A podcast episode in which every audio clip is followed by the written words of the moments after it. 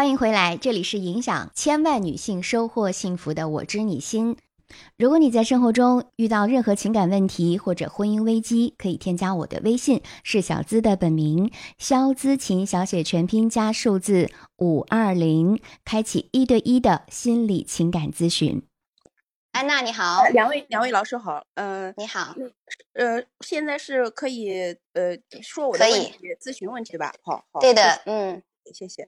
嗯，是这样，我我从小呢，是因为我父母有比较严重的这个重男轻女的思想，然后家里面有一个哥哥，还有我，然后呢，呃，再加上我父母呢，一一一边是老师，一边是警察，从小就是教育我们要求非常严格，要求非常高，所以呢，我从整个成长过程中，实际上一直都处于一种比较压抑的这个状态，然后呢。后来呢，就是因为我自己也能感觉到，我跟其他的小朋友就是不太一样。有的有有小的时候长大的过程中，有一段时间是不太喜欢跟别人讲话的。然后我自己也去关关就关关心过，或者去自己去看过一些心理方面的书，然后也试着去跟父母沟通过。但是父母呢不认同，我觉得自己委屈啊什么之类的，不认同我的想法。然后后来我也就不去沟通了。但是长大之后。我呃，我就远离了我我出生的城市，然后来了来到上海。但是我感觉，其实我一直在，不管在工作中还是在感情当中，一直都有比较严重的问题。所以想也想呃请教一下两位老师啊，应该我应该怎么去调 调整自己？就是就是我先说工作当中啊，就是好。我工作上面一直是是因为远离家庭嘛，一切都得靠自己，所以我一直也是工作非常努力、非常上进、非常认真，工作成绩也一直很好。但是我我一直躲不开一个毛病，就是我后来成为公司的管理层之后，我一直对我的下属非常严厉，就是就是有的时候呢，就是自己反思一下，也觉得自己要求太过分，然后呢。嗯，而且有的时候其实是没有必要的，就有的时候只只仅仅单单纯的只是为了，嗯，帮助他们调整自己工作当中一些不好的习惯呀，或者是不好的想，就是也或者是一种呃思路，就是对对他们就是批评啊，甚至，嗯，就是就是说的说的很很说说的很重，就是让有的时候会让手底下的人感觉受不了，有些小姑娘呢，甚至会被我说哭了，然后。但是我实际上我只是，其实呃，我我我只是为了，我心里面很多时候是只是为了他们好，希望能让他们有所改善，能让他们后面的职业道路走得更好一些。我其实心里只是这样想的。如果换一个，比如说倒浆糊的，比较什么的领领导的话，可能说。吧，说一次你听一听，你再下一次你不听的话，我就不用你了，我不重用你了。再再往后再不行的话，我就辞退你了，对吧？我就就是用这种方式，但是我不是，我不会放弃我的员工，我会不停的说，一直说到他，要么就是改正，要么是这个人被气跑了为止。就是我你现在的困惑，工作上的困惑是什么？然后简短的说工作的困惑，还有你的情感情感生活应该也是有困惑的，因为我听到你非常的委屈，有很多的情绪。然后工作对工作当中，就是我就这个毛病，我我心里其实很明白，我做了一些没有必要的去跟人，就是怎么说呢？对下面也好，有的时候跟平级沟通也会这个样子，有也会有的，就是就是我我我我不知道怎么去调整自己。还有一个就是，呃，在感情当中就遇到的问题其实就更大了。实实际上截止到现在为止呢，我已经经历过两次婚姻，第一次婚姻呢。呃，就是像两两位老师说的一样，就是属于一一从自始至终属于一种付出型的人格。第一次结婚的时候，我为了就是呃，是因为这个这个当当时我当时我的前夫，嗯呃，就是为了留住我，我当时本来马上就要。就就要出国了，然后就他就利用我比较善良吧，但是他出问题，把我留留下来了。留下来之后又对我不好，然后整个婚姻当中一直都是我在花钱，直到我们离婚的时候，已经把我的钱全部都花花掉了。然后而且对我还很不好，就是还打还打人。然后然后就这样的情况下。我我就离开了第一段婚姻，然后第二段婚姻其实倒是对方是一个比较，呃，就是比较愿意付出的吧，但是也是因为不是特别大的问题，在一块儿六七年之后还是分开了。然后最最严重的是什么呢？就是第二次离婚之后，我我又认识了一个男男生。然后这个男生呢，呃，我是觉得他是属于跟我一样小的时候比较缺爱的。我以为我找到了一个知音，对吧？但是我发现会会产生了更严重的问题，就是他也没有安全感，我也没有安全感。然后两个人相处的过程中，就是互相不信任对方会。对这个感情认真，然后互相会有怀疑，然后就像老师讲的，我们这种人可能也是天生的，还特别需要去爱。一旦 从对方对对方的这个感情认真程度产生怀疑之后，就会再向别的地方再去索取。其实不是不专一，其实真的不是不专一，心里其实还是很有对方的，但是就是承受不了，嗯，就是觉得会失去的这种。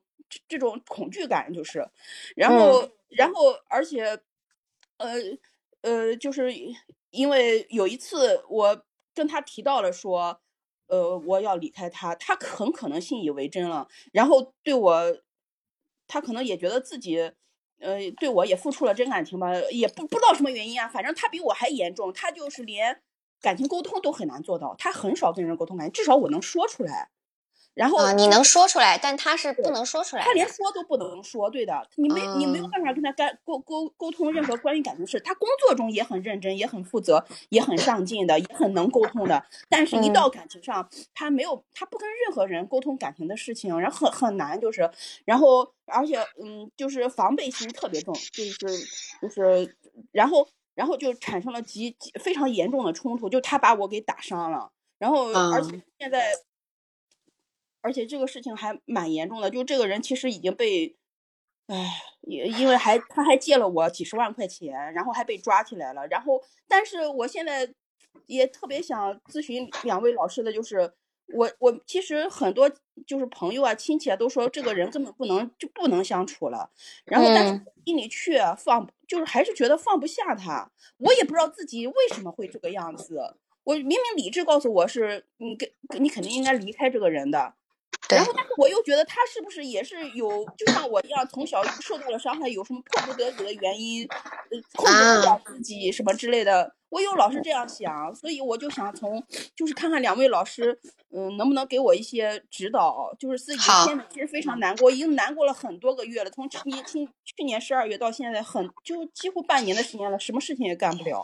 你你要早一点去看心理咨询会更好，因为你我因为你今天上麦，其实你发现没有，你是没有办法控制自己的情绪，一说说着你就会很容易激动，就发这个就是因为你长期以来的这个情绪的积压太多了，你已经没有办法你自己去代谢掉了，所以他就他如果长期不处理的话，你就会到你的身体里面就会形成各种疾病，这是你要注意的。第二，我们回到问题上来，我想问你一句啊。你离不开，你欣赏和喜欢他的是他的什么品质呢？嗯，他是一个，首先他，嗯，他是一个很有才分的人，他才华吗？非常有才华，对的，他比我大几岁，是他是七零年的，我是我是七九年的，是那个年代的浙大的研究生，而且是。那个学生会的主席，而且他毕业之后一直有一个很辉煌的工作经历，就是而且他自己的文学水平很高，然后呃他会好几国语言，然后然后而且就是嗯就是智商和情商都非常高，他有很强的呃观察别人的情绪，并且利用别人的情绪呃去达成他的目标的能力，就他各方面的能力都特别强，啊这是第一点，他就是很有才华。第二个。我我跟他一起，就是他他认识我的时候，他是工他的呃整个生意已经全部失败了，他几乎是一无所有。然后这种时候，他到我的公司里面来，我我叫他到我的公司里面来工作了，他也请求来工作啊。当当然他也因为他需要我的一部分资金协助，然后嗯。然后我就发现他在工作过程中呢，首先第一个他沟通能力其实是很强的，嗯，情商非常高。然后第二个，他跟我在工作中有非常强的互补的能力。比如说我脾脾性比较急，有的时候会比较急躁。但是光明，你闭一下麦，是不是你那边在响？好，安娜你继续。嗯，好的，就是他他，但是他工作当中就是很有条不紊，很沉得住气。然后。嗯，而且我我其实是，嗯，呃，就是我的聪明是体现在，比如说我可以把工作安排的很好，策划的很好，但是他的聪明是他可以去控制，或者是嗯，让别人把他想做的事情做了，就是他是。就是他，他是使使用别人的能力特别强。那你们，我我问一下，你们就是你刚刚说了他的很多的功能是嗯是可以很好的运用的，所以你说他的情商高和智商也很高。那么在具体的你们两个人相处当中，你们俩已经结婚了，是二婚对吧？结婚多长时间？那他的这个情商是怎么去处理的呢？因为你说他不表达，你又说他情商高，这不是矛盾了吗？呃，首先我们两个并没有结婚。我跟他认识的时候是二零二一年，他是在一九年底签署了离婚协议。但是这这个涉及到这个可能有点呃，我什么背景啊？我简单讲一下，就是他虽然签了离婚协议，但是因为他官司在身，离不成婚。但是他跟他的老婆已经就是处于至少他跟我讲的是啊，他已经分居了，然后他就住在。我给他安排的地方就是一直住，几乎一个最多一个月就回去他那个家一次，就这种频率。然后他老婆也啊是这种状态，但是截止到现在为止，其实他也仍然没有离成婚，啊就是这个。然后呢，说这是婚姻状态。然后再说一个，我为什么就是我认为他情商高，就是。嗯，老师，我这不因为我这件事儿发生了一件对我非常震撼的事情，就是很难理解的事情。我也查了很多，我查到他属于是不是应该叫那那种叫做呃回避依恋人格？嗯，有可能。对他具体表现是什么呢？就是他对外沟通是非常好的，而且呢，甚至会给人一种很谦和有礼、很温和，然后很不愿意去有矛盾的那样一种。呃，外在的给人的是那种感觉，但是他擅长表达自己的脆弱吗？呃，他非他至少跟我非常擅长，嗯，这就是为什么我陆陆续续借了他几十万，其实将近一百万的原因，就是。我就看着他难受嘛，我我我不忍心看着他难受，然后我就一直借一直借，然后然后那个就是呃就是，但是在亲密关系里面吧，比如说你跟他。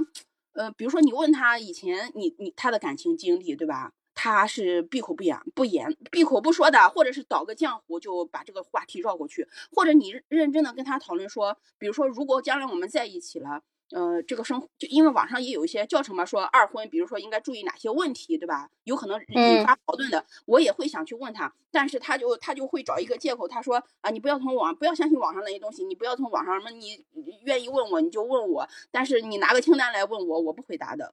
然后是，但实际上你去问他呢，你随便哪一个问题，他都是兜个圈子想办法绕过去。他是特别擅长说话的时候，他是非常擅长倒浆糊的，就是一旦。谈到真正的关键的事情，他就他就绕开，他是不可能的。我现在发现一个点，就是他好像就是很会利用这些，就是为自己而谋利。你看他跟你在一起，对吧？他关键的问题，他其实是会回避，然后他还往，就是你还给他借了一百多万块钱，但是他现在还没有还，然后他还没有离成婚，然后同时呢也有官司在身。啊，发现没有？你看上和爱上的都是。什么呢？是不是都是他的那些光辉，他的那些，比如说他的情商高，他的智商高，好好几国语言，他曾经的辉煌辉煌，他的那些才华，他会对你有什么付出吗？几乎是没有。对呀，他他对他他在钱上是非常小气的，自始至终都很小气，但是。一开始我也是觉得挺不舒服的啊，就是因为毕竟也曾经曾被爱过，对吧？也是知道，但是，但是我总觉得也许就是因为他现在有官司，然后经济上特别窘迫，所以我也就呃就觉得就算了，无所谓。也许等他将来条件正常了，然后可能就不是这个样子了。你有没有想过，他可能不会还你钱，或者是无无能为力还你这个钱？这个我也想过，而且实际上在他这个案子当中，后在发生了这些事情之后，后来公安机构去查他时候，也发现他确实有很多，就是怎么说呢，就欺骗的成分在里面，确实是有的。对。但是你说他就是完完全全的，呃，什么就是骗子呢？也不能，也没法这么说。为什么呢？因为他确实在，他是十二月两号那一天。打的我，他在十一月二十三号的时候确实跟他老婆去办理了离婚手续，然后他他为什么要打你啊？他还动手呃了。哎，这这也是让这件事情让我极其痛苦的原因之一。他他不是一般的打我，他是拿了一个砖头砸的我的头，是在我睡着的时候，是在我睡觉还没醒，六点多不到七点的时候。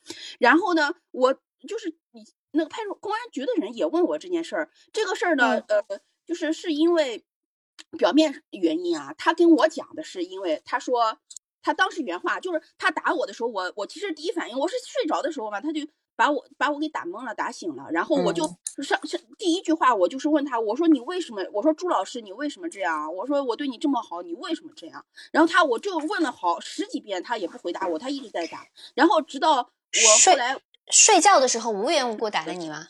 是的，嗯，没有原因我，他我然后天哪！呢，然后呢，然后然后直到我后来，我就我就哭着问他，我说那个我说朱老师，我这一辈子没有对别的男人这么好过，你为什么这样要这样对我？就是我说了这句嗯话以后，他就突然停下来了，然后就说他当时就说了一个。至少他当时说的原因啊，他说为什么你不按照我说的去做？他说的嗯我不按照他说的去做是什么事情呢？就是，呃呃，就是我呢，前一段时间因为母亲脑溢血，我回家去照顾我妈妈了一段时间。在这个期间，因为她借我钱的这个压力，以及经济就是生意上的压力，再加上这个我母亲的这个身体啊，我其实确实想，就是我在上海有两套房子嘛，我想卖掉一套房子来缓解这个压力。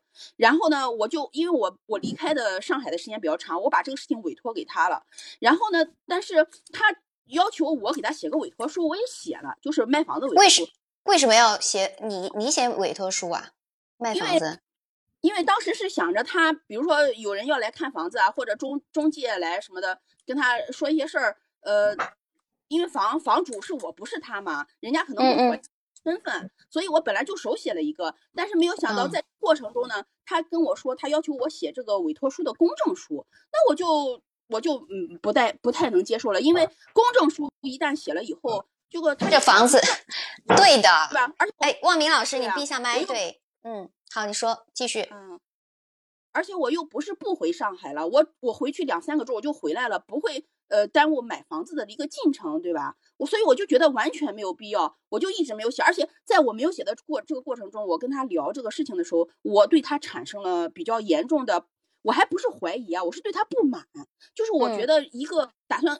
就是至少说是要跟我走完后半辈子的人，为什么这么大的事情上不没有没有办法给我一个合理合合情合理的原因？而且我自始至终是很信任他的，对我没有去怀疑过他或者什么，就是我我没有办法理解。然后在所以呢，那一天我就跟他呃，就是表达了我这个严重的不满，我就说，嗯，我说这样你也不用要非要让我写公证书了。我说呢，我就直接跟买家去签这个合同，然后呢，房子卖掉之后呢，我会给你留一笔钱，我会我就我就离开上海。我说这个话的时候，我真的是很伤心的，因为我跟他相处了有差不多一年的时间了，我正儿八经认真的打算跟他一起生活的，一起呃走进婚姻婚姻的。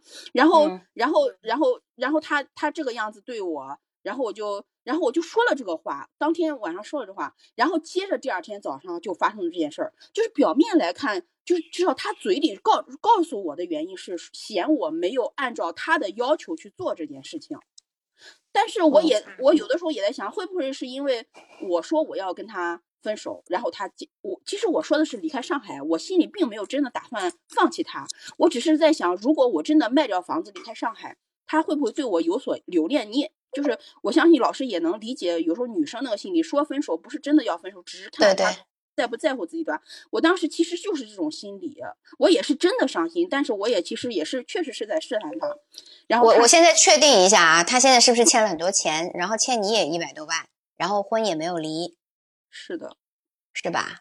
他那个婚呢是是去签了那个呃，就是去民政局办了那个登记，但是刚好民政局不是出了一个什么三十天的什么冷静期嘛，就是嗯。在那个冷静期的期间，就是他是十一月二十三号去了民政局，然后十二月二号打了我，还没到那个三十期结束的时候，所以他们就第二步手续就没有去办。然后这个事儿发生了之后，我还联系过他的老婆，跟他沟通过，然后他老婆当时跟我说的一句话就说是，嗯，呃，原来他说是不是就是因为你，他才这么急着离婚？也就意味着呢，他打算离婚是件真实发生过的事情。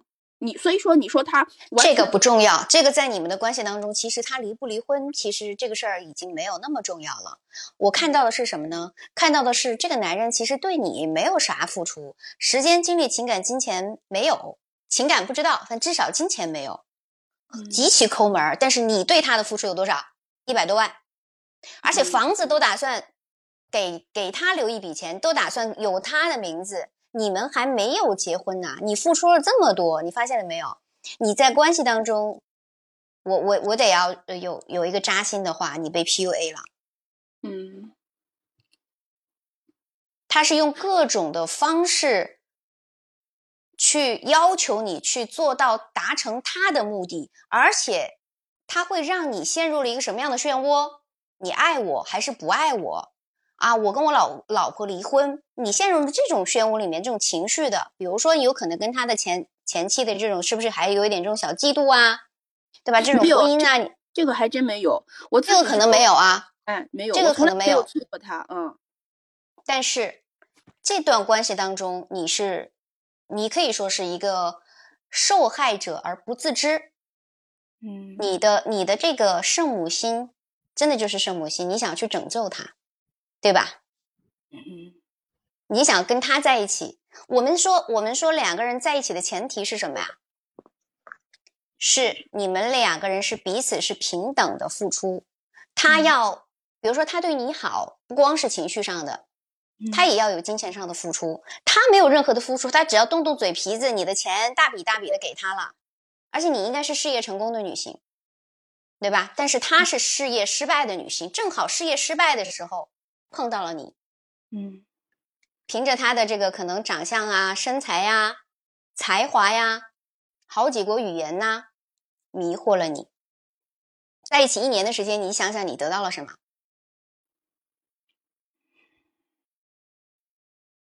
你得到了什么？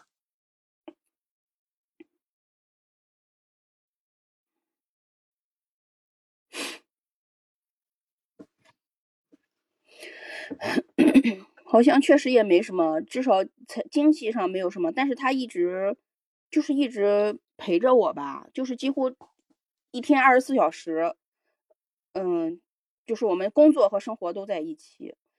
然后工作上对你有什么具体的帮助吗？工作上呢，就是他他工作上。大部分主要是，尤其是涉及到沟通的，他还是蛮认真负责的，还是有责任心的。但是确实也有一些他自己不太喜欢做的工作，就是你跟他讲啊，他呃答应了，然后也不做，然后一拖拖上一个月、两个月、三个月。嗯，你是事业型的女性啊，她现在所付出的这些东西，她值这么多钱吗？不值，那肯定不值。对呀，嗯，对呀。所以其实根问题的根源，就像包括你讲的，你的前夫啊，你也是付出了你所有的钱。你工作能力包包括赚钱能力应该是很强的，但如果你没有把自己的内心的这个骷髅补上，你可能遇到每一个人都是这个模式。你现在就是陷入到了这个模式而不自知，或者说你没有自救的能力，你发现没有？你还在会觉得说我是不是应该拯救他？他是不是也跟我一样啊？是缺爱的？我是不是可以帮到他？我是不是可以等到他离婚以之后，我们还你你看你还那么相信他？你可能甚至都没有提到还钱的这个事儿，对吧？你还在想不断的付出，我我偶尔也提，但我不逼他，就是对呀。他现在没有嘛？他现在不光是欠你的钱，应该还欠不少人的钱吧？是是是是的，是不是是不是？所以 所以为什么会有官司在身呢？因为我正好有一个朋友也是这样，我当时也是吃亏在，但我不是这个关系，我是我是吃亏在，不好意思没找他要，后面我才发现哇，他事业失败之后欠了好多人的钱。那欠我的钱几乎是，我就要做好心理打算，他还不了了。那我我没有你那么多了，但我也有十几万啊。嗯嗯嗯，啊，你要做好这个心理准备了。但然后现在现在的情况是你知道这个人可能不合适，但是你离不开是吧？对我我也曾以为发生这么严重事儿，我应该很快就放下他了。但是我没有想到，就是截止到跟两位老师聊天这这两天啊，我有时候想起他来，还是会半夜会哭啊。就大白天也会哭，就这都已经十二月到四到现在都马上五月了，就是半年了。然后你你哭的这个情绪感受是什么？为什么会哭？就是，嗯，我我这么跟两位老师讲啊，就是我从发生这个事儿以后呢，就是就是，尤其是在前面一两两两两个月左右的时间里面，我一直现脑子里面一直在死循环一个问题，就是他为什么这么做？就是嗯为什么为什么为什么一直在问自己为什么，就是怎么都跑不，就是因为你想想，就是哪怕他再坏的一个人，他借了你钱，他跟你一起呃那个同床共枕了一年之后，他就算是就是在骗你，他也顶多跑了，对吧？他怎么能嗯在我半夜也没有任何冲突，然后睡着觉的时候，突然拿个砖头一下子就砸到我？就是正常人可能觉得可能被砸的那是几几十下，可能都能被砸死的那种状态。就是我来告诉你我来告诉你为什么。我来告诉你为什么。嗯，你借了我一百多万了，你的房子都给你，你的房子你应该给我呀，你为什么不给我？你答应给我的呀。他陷入到这种，这个是一个极其自私的人。这个男人是一个极其自私的人，你发现没有啊？极其自我自私的人，所以他的确是回避型依恋。他但他但但是他这种不是已经不属于善良的范范畴了。他当达不到自己的目的的时候，他可以出手无缘无故的打你哦，就是因为没有达到没有达到他的目的，而你以为是因为你想离开上海，他其实为什么打你？是因为你他想要这个房子的目的没有达成，公证了之后，这个房子就跟他相关了呀，他就法律效应了呀，是不是？嗯牵扯到利益的事情的时候，他什么时候为你好过？他什么时候为你付出过？有没有？没有，这就是他打你的原因，而你还在想说，嗯，是不是因为害怕离开我，对吧？你是一个非常善良的，就是你的付出是一种习惯，这当然是跟你的小时候的原生家庭重男轻女有关，就可能你怎么做你都没有办法获取你父母的关注，包括对你的认可，所以你会用付出去去证明我值得，对吧？这是你的一个模式。所以好好去做一下心理的疗愈咨询，你可你才能够慢慢的去觉察，去学会嗯爱自己这件事情太重要了。嗯，莫明老师有什么话想说？哦，我也建议他赶快去找专业的人士做到支持你。首先，我觉得一个点是，他其实真的有太多的情绪了，这个情绪还不光是这个男人给他带来的伤害的情绪，更多的是他的原生家庭之前就有的情绪。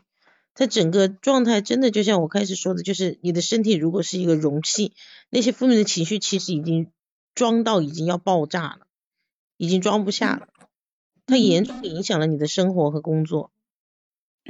嗯，所以就是他是嗯年初的时候打的，到这半年你都是很抑郁的一个状态，对吧？是的，就是别的心思都没大有，然后嗯呃，做事情的时候精精力没有办法集中，只嗯有做跟这件事儿相关的事情的时候，才有可能做做一点。第一，处理自己的情绪，让自己的身体不背负那么多负面情绪，这样对你的心理健康、身体健康、生活状态、工作状态都会有帮助。第二，提高自己的认知，真的要懂得有界限的保护自己和爱自己。这个男人就像小资老师说的，是极其自私的人，他根本我觉得对你都谈不上爱这个字，只是纯粹的利用。嗯然后你真的要学会界限这个词，这个界限你可能对这个事情陌生的、不熟悉的，但你如果在关系当中你没有处理好界限，什么是自己的，什么是他人的，你就很容易，你付出的越多，你就受好受到的伤害越大。你其实你现在想保护自己，你会发现无能为力，对吧？嗯嗯，还有，我觉得你对他的那一份所谓的，就是觉得他是不是童年也受过伤害，你有没有可能温暖他之类的？其实我觉得更多的可能是投射，对，其实是满足你内在自己内童年时期不曾满足的那一份爱。嗯是想去证明你的一个自我价值，我可以做到。我，你通过这个部分试图去证明自己是很伟大的，这是我们讲的通俗讲圣母心。对我我我感觉我更多的是想是这种感觉，就是我自己已经经历了很难受的那种状态了，也知道自己对自己产生了就是一些很难受的长大以后的这些影响。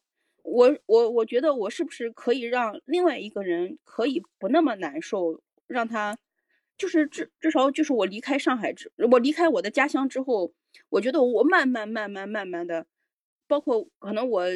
的前夫也有，呃，对我好的时候，也对我有一些治愈的作用。我觉得我慢慢的走出了那种小的时候的受影响的那种状态了，比如说不太喜欢跟人说话，或者不太喜欢跟长辈说话，曾经，然后不有甚至也曾经不太喜欢跟领导讲话，在我刚毕业的时候，然后我我我试着自己走走出来了，我就想我能不能让另外一个人也。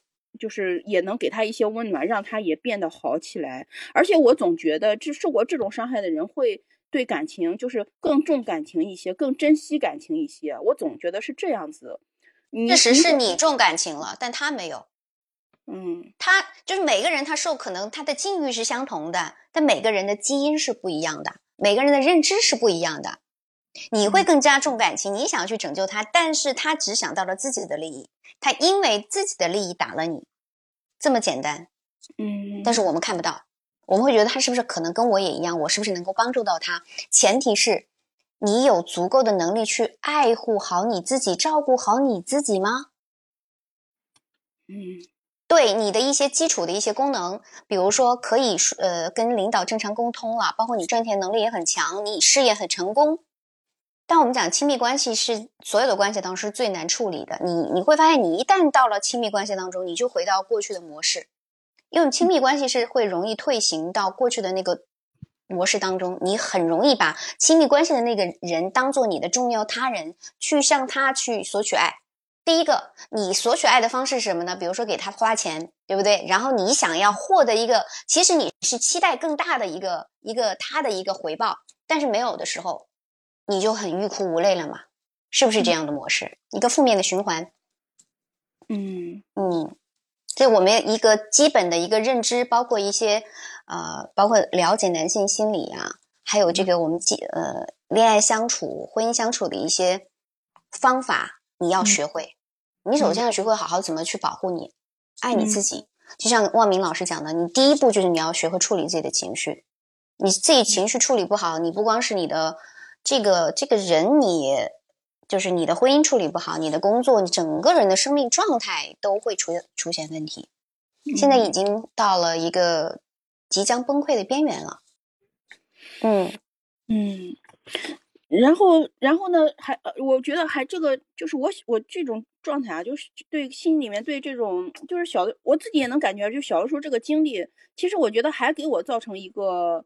问题，我我怎么感觉可能也有不少女孩子也是这样的，就是就是什什么呢？就是也就是在我刚刚毕业就刚刚开始谈恋爱的那个阶段吧，我发现我一遇到就是对自己好的异性，就是男孩子，我就会有一种就是一旦嗯，就是一开始的时候只是像朋友一样聊聊天什么的都没有问题的，但是一旦对别人对我示好，一开始接触也还行，但是一旦开始这个关系严肃起来的时候，我就莫名其妙的。就想避开这个关系，总觉得我会不会有一天，万一不喜欢他了，伤害到他什么之类的，就是莫名其妙的，明明还没有走到那一步，就先把这个墙筑起来了，就这种感觉。然后我是你内内在的一个恐惧和害怕，嗯，然后我那时候我也不明白我自己为什么会那样，但是我知道我跟其他人就不太一样，然后也也是就是经历了这些，呃，在自己在在外面独自。拼拼搏的这个这这很多年之后，也加上中间也有也有包括有我我的第二任老公啊，对我其实还是很好的。我觉得我慢慢的好一些了，但是没有想到离婚之后又遇到这样一个人。然后我发现，就是我我也坦白跟两位老师说啊，因为我长达半年的时间我老走不出来，我也曾试着看我能不能再去接触一个新的，就比如说异性啊男朋友啊，帮助我走出来。我曾经也试，也曾经试过，然后呢，然后结果我发现我又进入那种状态了，就是还没等这个关系，呃，有点就是进入正式的那个阶段呢，我就开始打对堂鼓。明明双方都是有好感的，然后我就突然就就躲开了，然后也没有办法向别人解释我为什么会是这个样子，然后我也不知道就是怎么怎么才能让自己呃就是走做咨询吧，做咨询吧，强烈建议嗯你要做咨询。你现在你会发现，你想要去通过一段又一段的关系，你都已经离过两次婚，现在是第三个人，然后你想找第四个人的时候，还是那个模式。嗯你你的不管是认知以及你内在的能量和能力，你都没有办法去走出你固有的模式。你发现没有？嗯，这个只有通过具体的一对一的指导咨询能够帮到你。嗯，那么嗯怎么怎么怎么咨询呢？你加我微信吧，哦，好的，行，好，肖姿琴小写全拼加数字五二零。你你要做一段时间的疗愈和咨询，好吧？肖你可以姿琴对吧？对，我的我的那个，你点击我的头像，然后里面有我的那个资料，里面也有。哦，哦，头像关注一下，然后那个主页里面就是你直接肖姿琴小写全拼加数字五二零，五二小写好对加嗯、对，直接加好微信好友就可以了。好的，嗯，好好好，谢谢谢两位谢老师啊，嗯，好，不客气，好好，拜拜，安娜。嗯嗯，祝福安娜。对，祝福安娜。会要经过系统的咨询，才会慢慢的开始成长。关于两性关系这个部分，他嗯不做咨询没有办法的。我目前所以所以聊的，你不管是看书也好，听课程也好，那都是只对顶顶多你头脑层面知道了，你没有一个导师需有能要需要一个系统的，对对，需要系统的一段时间的长期的疗愈，先看到自己情绪的疗愈，然后慢慢慢慢到这一块儿，它需要时间和耐心，因为这个时间还挺长了，然后他还一遍又一遍的，一次又一次的，呃，通过男人去拯救自己，这个就走错路了嘛。对，呃，发现自己又成了那样子的一个模式。对，是的是。好，现在正在跟大家直播的是小资情感客厅，邀请到我们直播间的是三甲医院儿少科心理咨询师、家庭教育指导师周望明老师。今天我们的主题是该如何更好的爱自己呢？那大家现在还有没有问题可以上麦来向我们来咨询？我们今天也聊了一些具体的方法，我觉得刚刚望明老师分享的那个呼吸法，大家一定要把它记下来，然后要去好好的关照一下，它能够帮助我们调息的同时，能够就很我自己的体验是很能够迅速的让你能够安定下来，没那么紧张了。比如说你现在 想做事情的时候很紧张、很忐忑，啊、很焦虑，你你把你的呼吸放在你的腹部上，你可以体验一下，用鼻吸口呼的方式，慢吸慢呼的方式。没有问题的话，我们今天就准备聊到这里。然后，嗯不方便上麦，大家记得加我的微信是肖姿琴的小写全拼加数字五二零来做一对一的具体的分析和指导。我们这几周都会连续邀请到望明老师，因为下一周的话，我们也有一个非常，呃，最近非常火的话题是疫情反复，中高考临近了，孩子有压力，父母有焦虑，高考了嘛，中考了嘛，那这个时候家庭的矛盾是非常多的。然后呢，家长又特别的焦虑，孩子的这个成绩怎么办？那孩子呢，可能又又想努力，但是又不知道方法，那相互的影响。那我们的父母应该如何联手共同应对，成为中高考赢家呢？因为我们汪明老师也是家庭教育指导师，也是这方面的行家。我特别邀请下一期我们来聊聊这个话题：如何让你成为中高考赢家？如果你身边有亲朋好友啊、他孩子啊是要马上面临着中高考了，我建议你来听听这期节目，相信一定帮助是非常大的。好，那王明，今天我们就聊到这里。下周见啊！也也感谢安娜上麦，记得加我微信，大家都可以加我的微信是肖姿琴的小写全拼加数字五二零。下周五晚上九点，我们不见不散。这里是小资幸福情感客厅，影响千万女性收获幸福。下周见，拜拜。拜拜。